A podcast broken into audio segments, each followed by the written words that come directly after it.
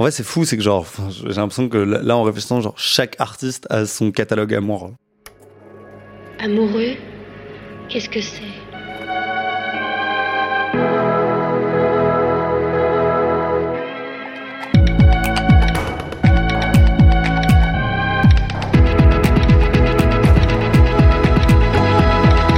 Les temps sont durs pour les rêveurs. Avec une chanson, il suffit parfois de fermer les yeux pour être ailleurs. Quelques notes, quelques mots, des images. C'est le pari qu'Émile tente de relever tout en se renouvelant pour chaque titre. Avec lui, j'ai parlé de philosophie, de la difficulté de garder une cohérence dans un projet artistique et de la possibilité de renouveler les imaginaires au cinéma et en musique. Je suis Mathis Grosot et vous écoutez Disquette, le podcast Studio Clémentine dédié aux chansons d'amour. La première question avec laquelle on ouvre ce podcast depuis euh, pas mal d'épisodes maintenant, c'est euh, est-ce que t'en as pas marre des chansons d'amour? Bah, je pense qu'on a jamais marre des, chansons d'amour. Il y avait euh, quand j'étais en seconde, j'avais non, non c'est en terminale, j'avais une prof de philo très très spé et je crois que j'étais la seule, le, seul à, bien l'aimer et elle nous avait dit un truc. On se rend compte que genre dans toutes les civilisations, on célèbre trois choses, c'est genre la mort, le l'amour, donc l'union de deux personnes et euh, la naissance. Et, euh, et elle dit bah c'est pour ça que tu retrouves ces trois thèmes tout le temps dans, dans l'art quoi en fait. Après euh,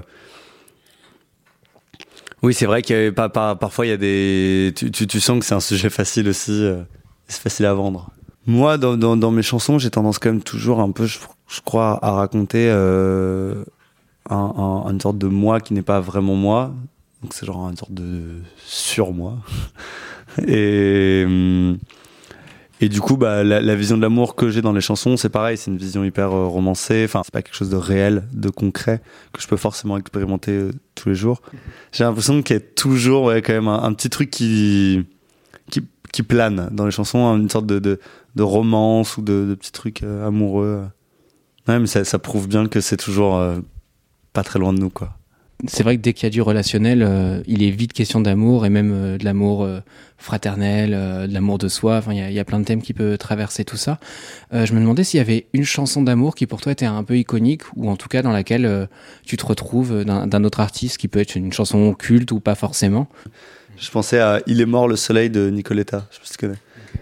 Et euh, c'est vraiment une sorte de grand, grand mélodrame euh, amoureux où t'as Nicoletta qui, qui crie, enfin, qui chante très très fort et c'est genre waouh, c'est vraiment genre. C'est euh, très dramatique.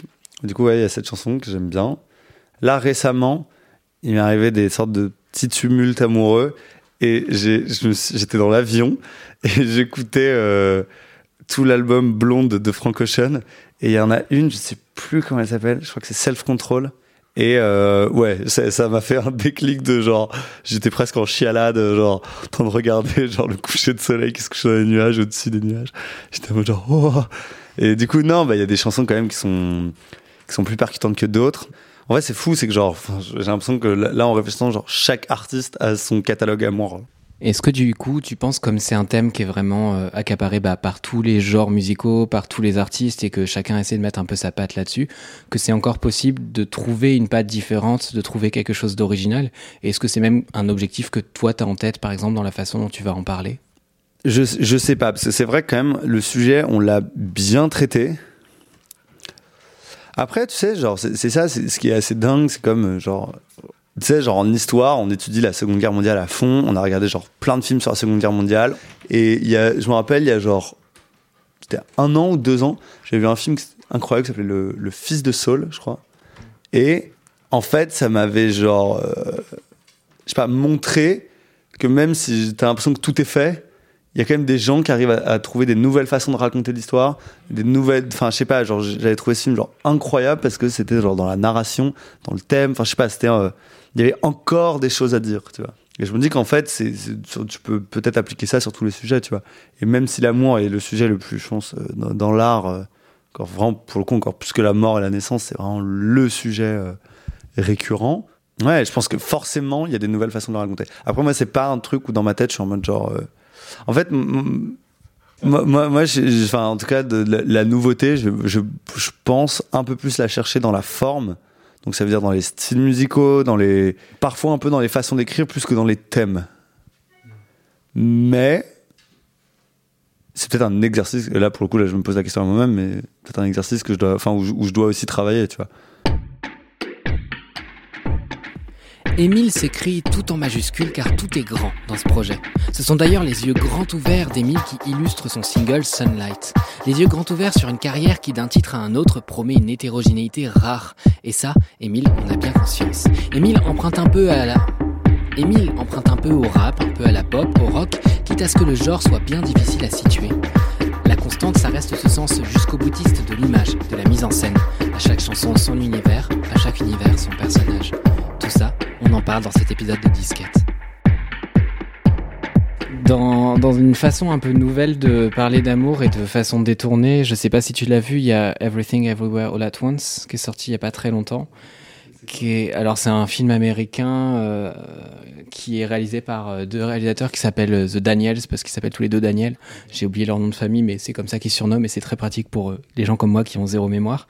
Et pour le coup, en fait, il y a tout un truc où t'as une intrigue que vraiment tu suis et qui est une intrigue vraiment plus action.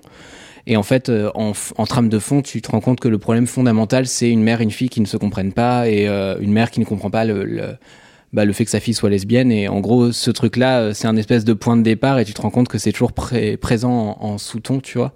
Et ce qui est intéressant, c'est que bah, il y en a des films qui parlent de, ces questions-là, mais c'est intéressant quand c'est un sujet euh, un peu en creux, tu vois, qui va se dessiner euh, l'air de rien. Et c'est intéressant parce que c'est aussi un peu le cas, je trouve, des, des références que tu donnes, dans le sens où, euh, pour le film de, c'est Laszlo Nemes, je crois, le fils de Saul, où euh, vraiment euh, on a euh, ces espèces de plans séquences euh, flippants où on voit rien, on est, on est super perdu et tu dis, à la fois c'est un film sur la Seconde Guerre mondiale, mais en même temps, enfin. Du coup, je, voilà, je trouve ça super intéressant parce que tu mobilises plein de références cinéma euh, et je me rends compte que du coup, tu as un rapport vachement imagé à la musique. Euh, comment ça te pousse à travailler? Est-ce que euh, tu commences vraiment avec des images et tu te poses et tu dis comment je vais essayer de les écrire pour qu'on puisse euh, voir ce que je vois? Ouais, c'est ça, c'est très imagé. Souvent je ferme les yeux et je vois des scènes, quoi, un peu, tu vois. Des, des, scènes et après je l'écris bien, quoi. C'est aussi simple que ça, en vrai. Et euh, j'avais une question aussi concernant euh, le style. On parlait de forme tout à l'heure, justement. Jonglé, je trouve, euh, en, pas, en, bah, en quelques titres, pas encore beaucoup, mais euh, il y en a quelques-uns assez pour voir que tu as jonglé entre plusieurs styles. Entre Sunlight, Sunlight que tu as sorti et qui est en effet très estival, euh, très pop, euh, qui fait un peu penser à ce que peut faire Mid récemment, ou enfin plein d'artistes qui vont être dans cette vibe-là. Et euh, il y en a une autre, je crois que c'est Reste ici, où tu samples du ciment. Je crois que c'est ça. Hein, et où du coup, c'est beaucoup plus posé, beaucoup plus lent. Je me demandais si tu avais euh, ce qui allait conditionner le fait de choisir tel ou tel style. Est-ce que ça a un rapport avec le thème? Est-ce que par exemple, si tu fais une chanson d'amour, ça va influencer la façon dont tu vas écrire musicalement? Non, en vrai, c'est c'est c'est pas forcément en fonction de l'écriture. C'est vraiment euh, sur en mode j'ai envie de faire ce style. Et c'est assez, enfin dans ma tête, c'est vraiment genre plus une envie d'expérimenter, tu vois. Genre, euh, je sais pas, j'ai envie de faire euh, un peu du du Drake, quoi, tu vois, du Drake like. genre, euh, je vais, je sais pas, genre où j'ai envie de faire. euh, ouais, bah là, tu vois, j'ai envie de faire genre des trucs euh, pour Sunlight très up tempo, euh, très dansant. Je sais pas comment décrire cette sensation, mais c'est- vraiment genre ah putain, je l'ai fait quoi. Genre, je me suis essayé à ce style et et je l'ai fait à ma sauce. C'est cette sensation-là que j'aime bien. Tu vois, par exemple, tout l'EP que j'ai sorti avant, qui s'appelle Zeno, il y avait un truc, euh, pour venir quand même un peu à l'amour, c'était moins de l'amour, mais c'était plus de la sexualité. Je sais pas, j'avais envie d'exprimer une sorte de, je sais pas, de truc un peu libidineux, de, de et de rentrer dans un personnage, pas trash, mais euh, pas non plus comme David Bowie, mais euh, pas à ce point-là encore, peut-être un jour. Mais j'aime bien essayer d'incarner des sortes de personnages et rentrer dans un dans un ensemble un peu. C'est intéressant que tu dis ça parce que du coup ça répond partiellement à la question que j'allais te poser. C'était comment on arrive du coup à créer une cohérence euh, entre des moods aussi différents, entre des styles aussi différents. Et euh, bah, c'est une question, je pense que tu vas être amené à te poser avec euh, bah, euh, un album, avec euh, un, live. Comment tu arrives à dire de A à Z, bah, c'est Émile que vous écoutez et peu importe les références auxquelles bah, je vais essayer de, de faire appel dans mes chansons vous écoutez un truc qui est cohérent et qui est un même ensemble. Est-ce que c'est les personnages qui permettent de tracer cette continuité-là? En fait, c'est ça qui est assez étrange, c'est que c'est pas forcément les personnages, je pense. Il faut pas forcément créer un personnage pour qu'il y ait de la cohérence. Ouais, parfois, t'es dans, t'es dans une atmosphère, et en fait, qui dure assez longtemps, et quand t'es honnête avec toi-même, bah, tu l'as. Je sais pas, c'est presque tu. T'as eu cette sorte d'inspiration qui, qui est apparue, et puis tu l'épuises jusqu'au bout, quoi. Et puis ça prend. euh, deux, trois, je sais pas, quatre mois, peut-être même plus, un an, cette sorte d'envie que tu as de créer, d'aller jusqu'au bout de la, pulsion que tu as eue, forcément c'est cohérent, je pense. Si si, mais c'est si tu restes un peu honnête avec toi-même et que tu euh, t'e- t'essayes pas euh, de trahir un peu ce que tu fais en, en le faisant ressembler à d'autres choses, que tu penses que ça va être mieux ou mieux reçu, etc. C'est vraiment si tu, tu restes un peu dans ta démarche artistique, ça veut pas dire euh, ne pas écouter les critiques, mais je pense qu'il faut rester un peu dans son truc et, forcément, euh, de facto, ça, ça donnera un univers cohérent. Ça donnera un personnage cohérent et une œuvre cohérente, quoi. Ça me permet de rebondir aussi sur euh, la question de la scène. Euh, tu parles d'honnêteté. Nous, souvent, on pose aussi cette question de comment insuffler une dimension collective à, ton projet et notamment à des morceaux dans lesquels tu es vulnérable parce que bah, quand il est question d'amour, forcément, des fois, tu vas parler de, rupture ou de choses qui t'ont fait mal pour plein de raisons. Est-ce que le fait d'être honnête dans tes chansons, c'est un truc que tu trouves plus facile à partager et du coup pour insuffler cette dimension collective là au live par exemple ou au contraire est-ce que c'est un truc euh, sur lequel tu dois travailler un peu en disant est-ce que je dois en effet créer un personnage de scène ou faire un peu un filtre quoi?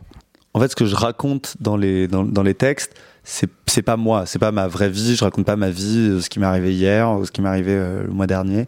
C'est ce que je te disais, c'est toujours je ferme les yeux, j'imagine des scènes. Donc c'est vraiment une. Mais c'est un peu, je, reste le personnage principal. Donc c'est un peu une vie euh, imaginée et c'est un peu une vie rêvée.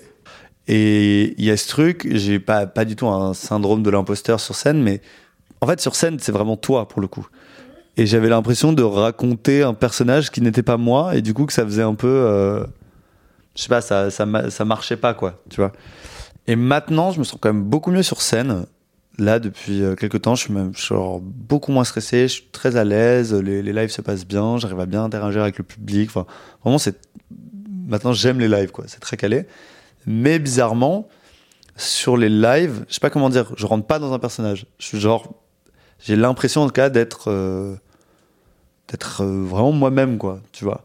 C'était mon père qui m'avait expliqué que David Bowie par exemple jouait jamais ses anciennes chansons sur scène. Il, il faisait, euh, il sortait un nouvel album. Et bah, il allait jouer le nouvel album et il allait pas jouer une exclue et il allait pas jouer genre les anciennes chansons, même si c'était des tubes avant.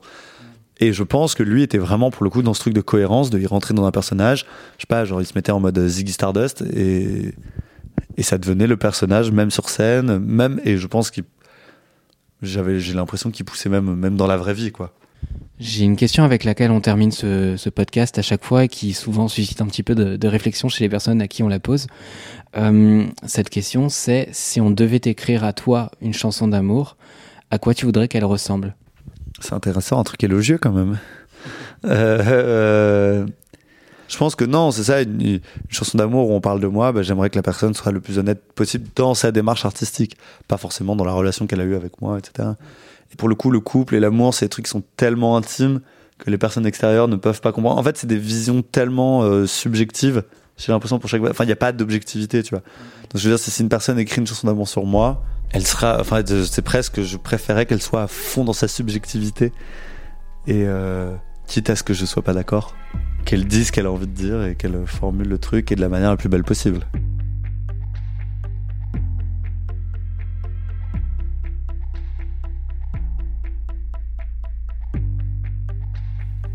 Vous avez écouté Disquette, le podcast Studio Clémentine consacré aux chansons d'amour et à celles et ceux qui les fabriquent. Cet épisode a été produit et coécrit par Camille et de mon côté, je l'ai animé, mis en musique et réalisé. Je suis Mathis Grosso et on se retrouve bientôt pour un prochain épisode de Disquette. Salut